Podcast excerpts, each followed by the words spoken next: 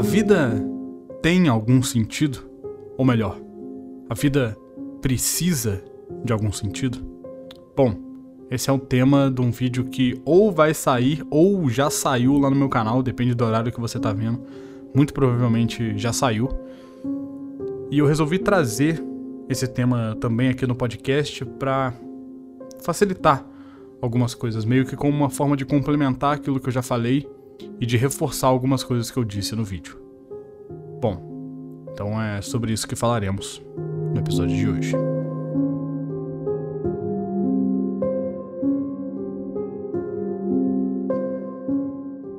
Oi, eu sou o Tinoco. E se você já passou por aqui antes, cogite avaliar esse podcast de preferência com 5 estrelas. E bom, eu vou começar contando a história do rei Sísifo.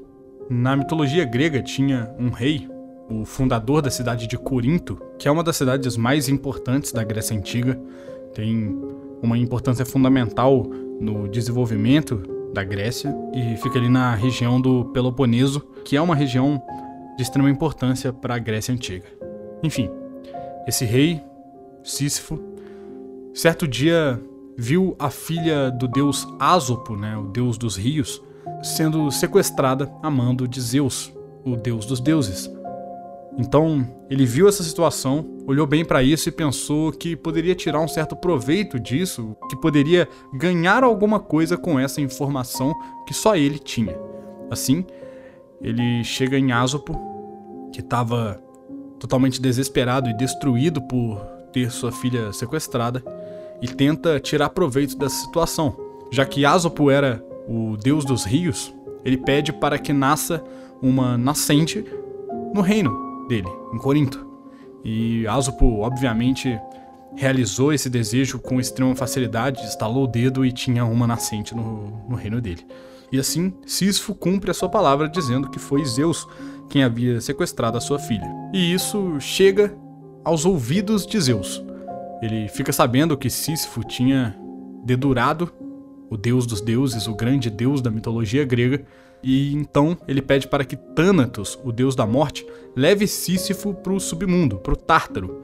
Sísifo fica totalmente desesperado, aterrorizado com essa ideia e tenta presentear o deus como uma forma de ludibriar ali, de você conseguir falar: pô, mano, eu vou te dar isso, por favor, não faça essa maldade comigo, por favor. Então, Sísifo oferece um colar a Thanatos e ele aceita. Ele aceita o colar e o colar, na verdade, era uma corrente. Então, Sísifo prende o deus da morte e foge. E com o deus da morte preso, a humanidade entrou em caos, porque a morte é uma das coisas que reina na humanidade. Principalmente numa época em que guerras aconteciam o tempo inteiro, batalhas aconteciam e a morte é necessária para que haja uma guerra. E óbvio que um dos 1 milhão e 400 mil deuses que tem na mitologia grega, um deles seria o deus da guerra. Ares, que é o deus da guerra, fica extremamente bolado com essa situação porque ele quer que exista a morte. A morte é necessária para que exista o ciclo da vida e a guerra faz parte do ciclo da vida. Então, Ares acha Thanatos, que estava preso pela corrente colar do Sísifo, e solta o Thanatos para que ele concluísse sua missão. Mas Sísifo, conhecido como o mais astuto dos mortais, um dos homens mais ligeiros que tem de todos, um cara que consegue ludibriar qualquer um, sabia que o deus da morte iria conseguir se soltar da corrente dele, iria conseguir se livrar daquilo que ele fez e iria atrás dele. Então Sísifo pediu para que, caso o deus da morte viesse, e levasse ele para o submundo, para que a esposa dele não enterrasse Sísifo, não fizesse um enterro, não fizesse um funeral. E claro que Thanatos consegue encontrar Sísifo e leva ele para o submundo. Mais precisamente para o deus Hades, o deus dos mortos. Veja bem que existe uma diferença entre Thanatos, o deus da morte, e Hades, o deus dos mortos. São coisas diferentes. Assim, Sísifo encontra com Hades e tenta executar o plano que ele havia feito com sua esposa, dizendo que ela não tinha enterrado ele e que tinha feito um mau velório e que ele precisava voltar ao mundo dos vivos para se vingar da sua própria esposa. Hades nega de primeira, mas depois de muita insistência de Sísifo, Hades acaba concordando, mas pedindo para ele para voltar. Enfim, a gente conhece muito bem Sísifo e sabe que ele nunca mais iria voltar. Assim, Sísifo volta para o mundo dos vivos, para o mundo dos mortais, pega sua esposa e foge. Desaparece de todos os cantos do mundo que qualquer um, até mesmo os deuses, poderiam conhecer. Assim, ele vive a sua vida escondido e chega até a velhice. Mas, como todo mundo sabe, como é natural do ciclo da vida, a morte chega para todos agora que o deus da morte tinha sido libertado. Então, ele morre por velhice e encontra novamente o deus Hades. E por ele ter mentido e ludibriado os deuses, foi condenado a algo pior do que a sua própria morte. Ele foi condenado a carregar uma pedra enorme até o topo de uma montanha. Ele levaria essa pedra com dificuldade, com um trabalho árduo e fazendo mais força do que ele mesmo conhecia. Mas quando ele estivesse a um passo de chegar ao topo do morro, a pedra rolaria de volta para o início. E ele teria que levar ela de novo ao topo, e ela novamente voltaria de volta ao início, e esse ciclo seria por toda a eternidade. O pior disso tudo é que sempre que Sísifo começa a subir o morro de novo, com a pedra nas costas, Passando a dificuldade que ele passa para chegar quase perto do topo, ele tem esperança de que ele vai conseguir alcançar e que dessa vez será diferente. Mas tudo isso muda quando ele retoma a consciência da sua própria vida e de quão miserável ele é quando ele vê a pedra rolando de volta para o início.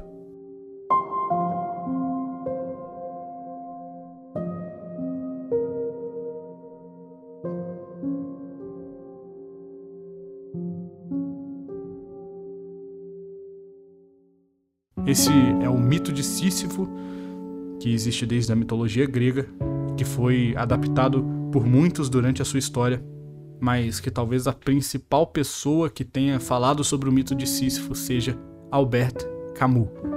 Camus foi um argelino, ou melhor, um franco-argelino, né, uma pessoa que viveu sua vida inteira na França. Eu não sei se ele se naturalizou francês ou não, mas de todo jeito passou grande parte da sua vida na França, ganhou Prêmio Nobel de Literatura, foi um escritor, um filósofo, jornalista e definitivamente um dos maiores pensadores da filosofia moderna. Ele desenvolveu o mito de Sísifo como uma comparação à vida real, com a ideia de que todos os dias nós temos que fazer as mesmas coisas para no final atingir os mesmos objetivos, nos esforçar, trabalhar, dedicar e no final todos nós iremos simplesmente morrer. Com isso, surge a dúvida: a vida tem algum sentido? Bom, muitas pessoas vêm me perguntar exatamente isso.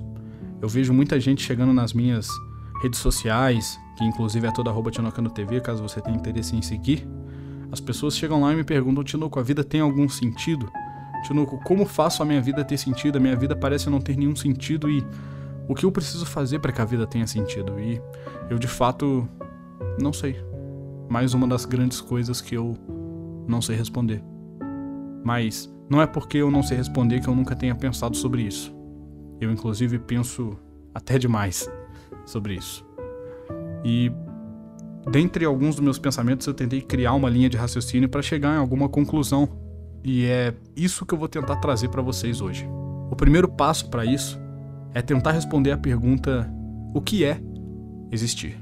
Bom, existem algumas formas de você tratar sobre esse assunto, existem várias visões, inclusive isso que eu vou falar aqui agora não é uma certeza, não é uma visão concreta, é só uma ideia que eu tenho e um dos pontos de partida que a gente pode ter para falar sobre esse assunto. Existiu um, um, filósofo conhecido como Descartes, René Descartes.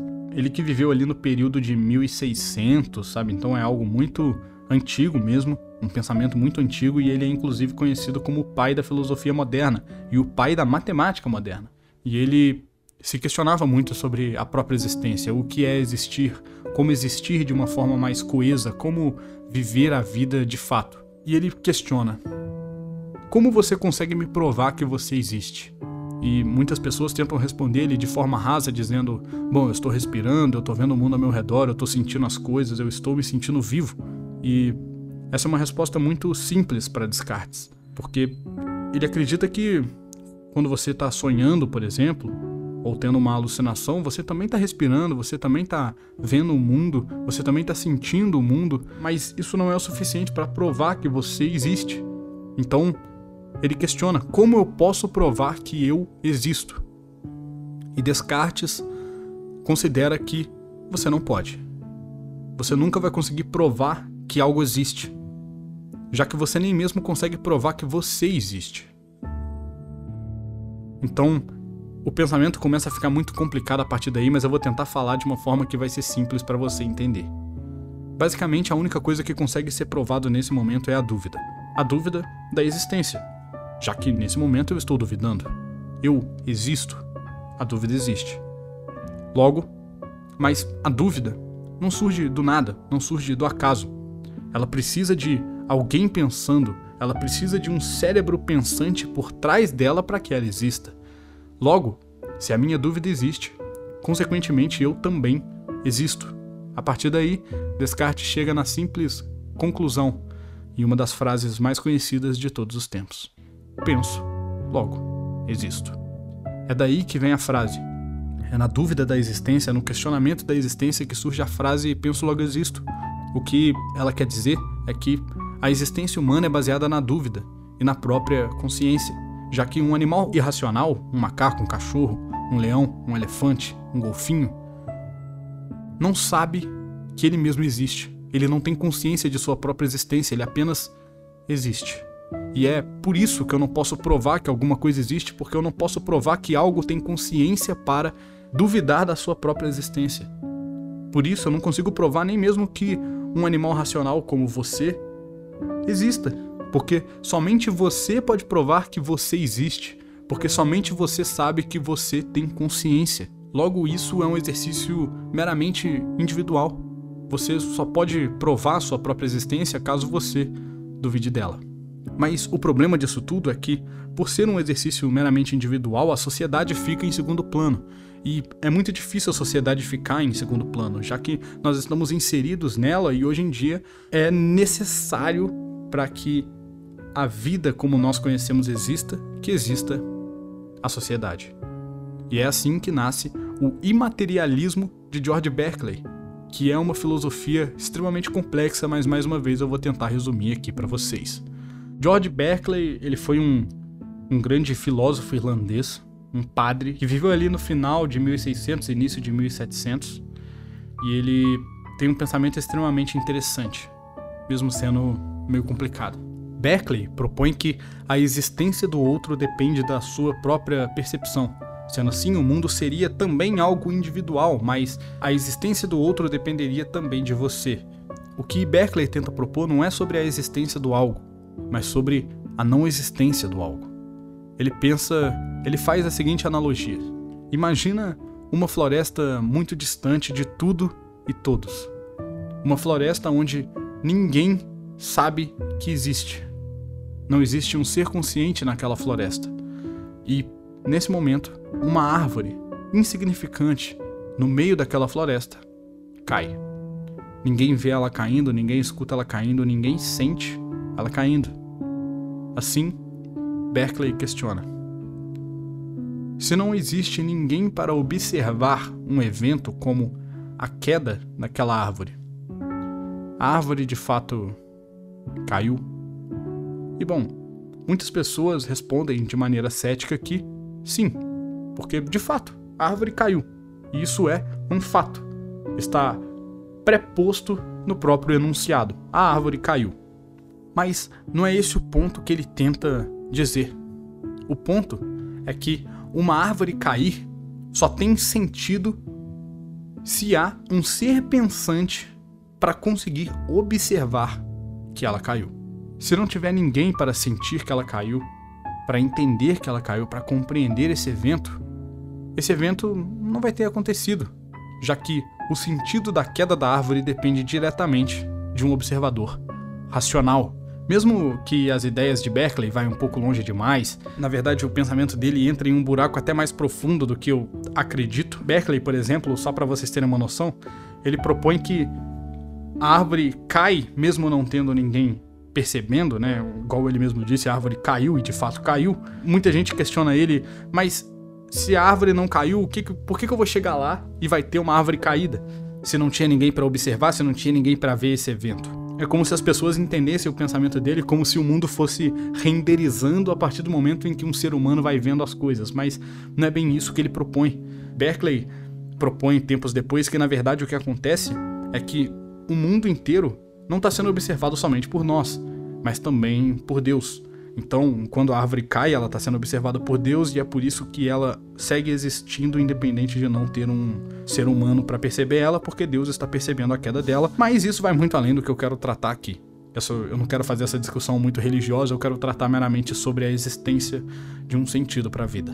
Mas o ponto que a gente pode tirar dessa conclusão é que, se a gente não fosse consciente, se nós fôssemos animais irracionais, se todos os seres do mundo fossem seres irracionais, nós viveríamos tranquilamente uma vida sem sentido. Mas a humanidade pensa, e agora a gente tem que lidar com o nosso próprio pensamento.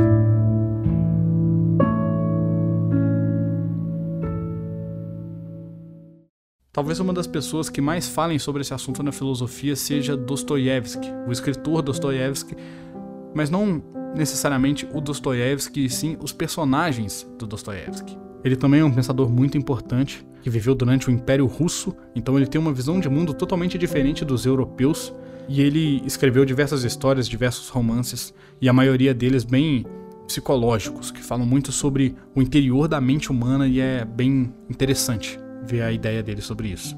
Mas enfim, um dos personagens do Dostoiévski que mais questionam sobre a vida é o Ivan Karamazov, e ele tem uma frase clássica que diz que sem Deus, então, tudo é permitido. O que ele quer dizer com isso é que se não existe Deus, a vida não tem sentido, né? Porque se nós não somos punidos depois da nossa própria morte, o que, que impede da gente fazer o que a gente bem entender? E eu inclusive digo no vídeo, e esse é um ponto de fato muito complicado, porque a verdade é que nada te impede de você fazer o que você bem entender. O que te impede de fazer o que você bem querer? Você, teoricamente, é livre. Você vive uma vida em liberdade e você pode sim fazer o que você quiser. As maiores atrocidades que já aconteceram no mundo foram feitas porque as pessoas que a fizeram eram livres para isso. Logo, nada te impede de fazer as coisas que você bem querer, independente de elas serem boas ou más. Só que nós não somos punidos necessariamente somente depois da nossa morte, nós também somos punidos em vida. Eu quero usar esse questionamento do Ivan Karamazov para elucidar algo interessante. Então, aqui eu também vou falar sobre Kierkegaard, que também foi um grande cristão e que é pai do conhecido existencialismo. Ele diz que muitas pessoas não gostam de pensar sobre o sentido da vida. Muitas pessoas não gostam de ter consciência da própria vida porque isso é de fato horrível. Quando você percebe o quão pequeno você é e quando você percebe que a vida na verdade é horrível, você fica meio confuso, meio com dor de cabeça, meio angustiado. E é assim que nasce a filosofia existencialista, com angústia.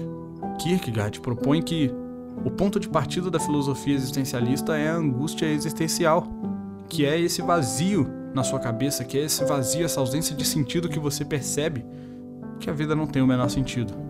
E Kierkegaard e Dostoiévski influenciam um dos pensadores que eu mais gosto, Jean Paul Sartre. Basicamente, Sartre parte do pressuposto de que o ponto inicial da vida humana é a liberdade.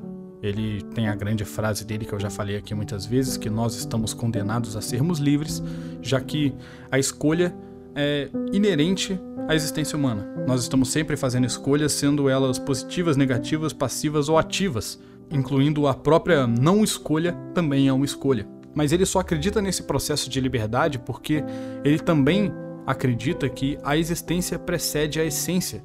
Ou seja, que nós primeiro existimos, primeiro nascemos, primeiro vivemos e depois nós escolhemos o que queremos ser. Ninguém nasce sendo algo, ninguém nasce como uma folha já escrita, ninguém nasce com uma profissão já definida, todo mundo nasce como uma folha em branco, podendo escolher aquilo que ele bem entender. Com essa ideia de que nós somos totalmente livres e que nós vivemos a vida para fazer escolhas, Sartre conclui que a vida não tem nenhum sentido. Mas ele não simplesmente conclui isso.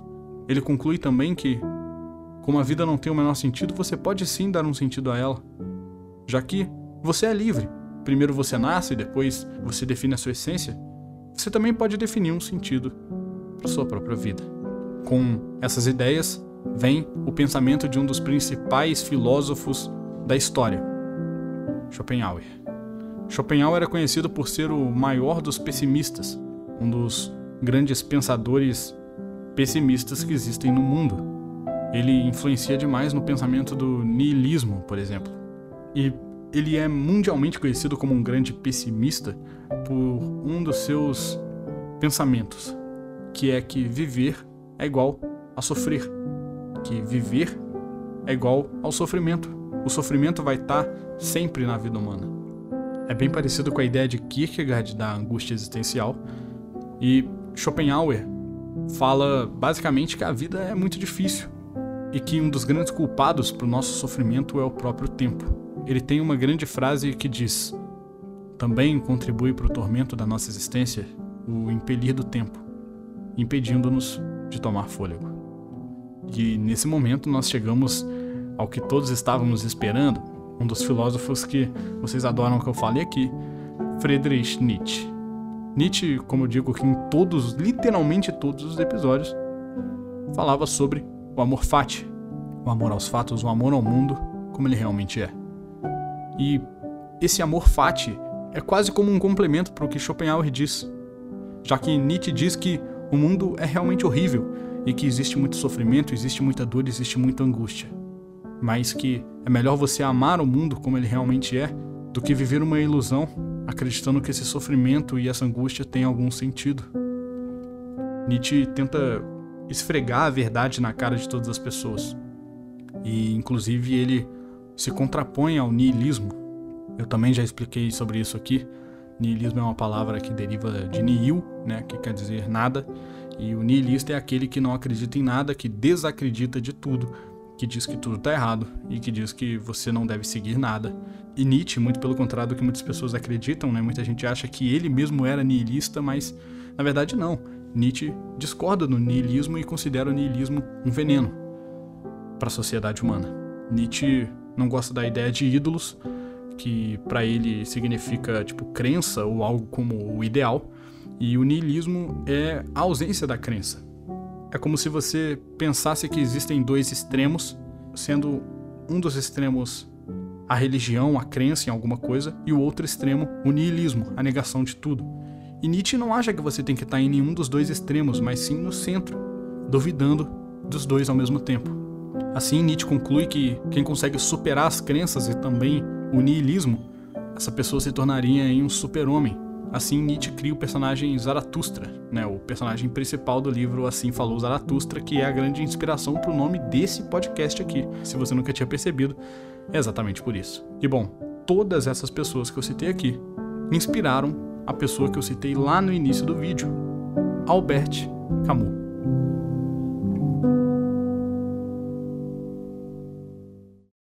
Camus foi o grande idealizador do absurdismo, a ideia de que a vida e o universo e a existência humana é realmente um absurdo e não tem o menor sentido. E que, na verdade, nós, como seres racionais, como seres pensantes, nós sentimos a necessidade de dar sentido a absolutamente tudo. Porque, sendo essa ideia extremamente egocêntrica, já que nós, né, nossa grande vida, nós como grandes seres humanos, reis do mundo, reis do universo, temos que ter algum sentido para nossa própria existência.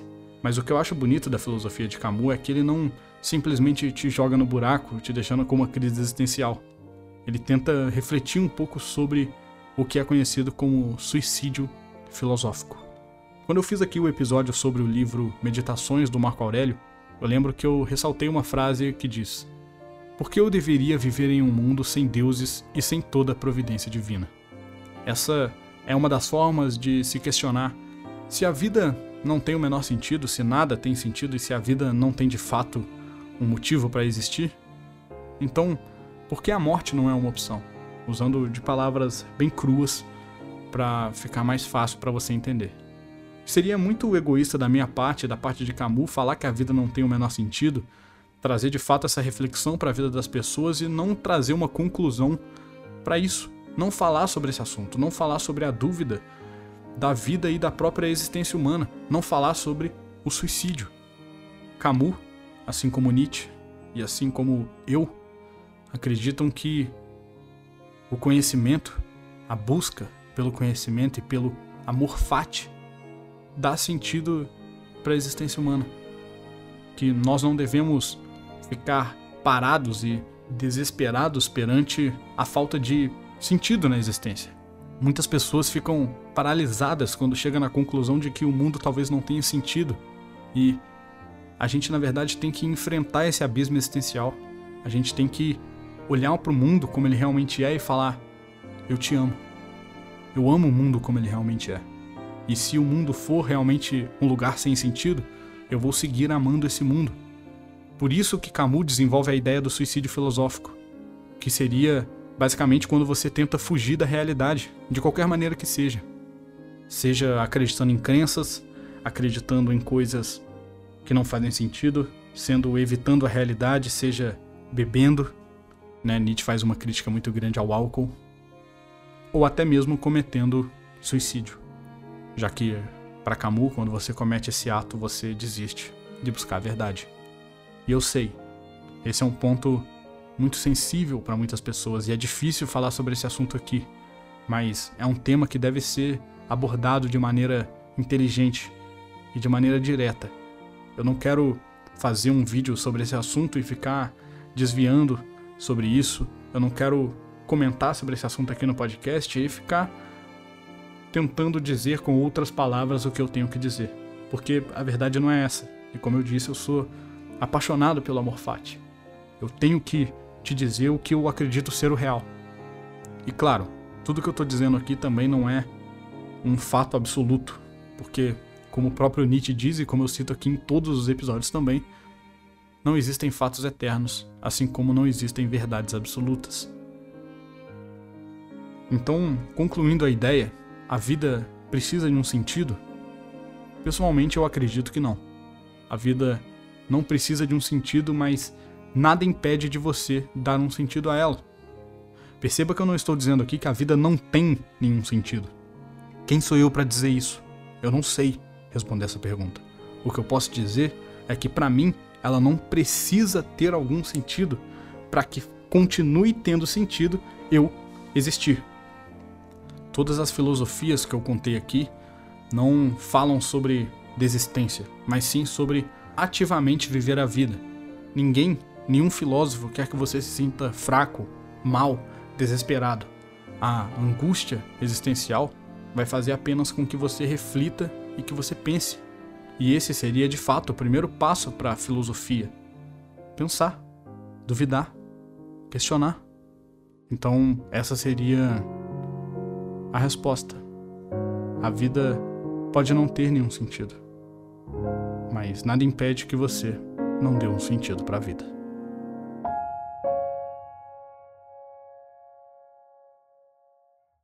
Bom, esse foi o episódio, espero que você tenha gostado. Como eu disse no vídeo, eu também quero dizer aqui que a ideia desse podcast não é fazer você se sentir mal, a ideia desse episódio não é te deixar para baixo, deprimido ou qualquer coisa do tipo. Se você se sente assim, busca a ajuda de um profissional, porque isso é muito importante. Se você gostou desse episódio, e quer avaliar o podcast, cogite avaliar em 5 estrelas. Me siga nas redes sociais, arroba TV, no Twitter, no Instagram, TikTok, em qualquer lugar que você quiser. Muito obrigado pelo seu acesso e até o próximo episódio. Valeu, fala um grande abraço do Tinoco e lembre-se, a existência é passageira.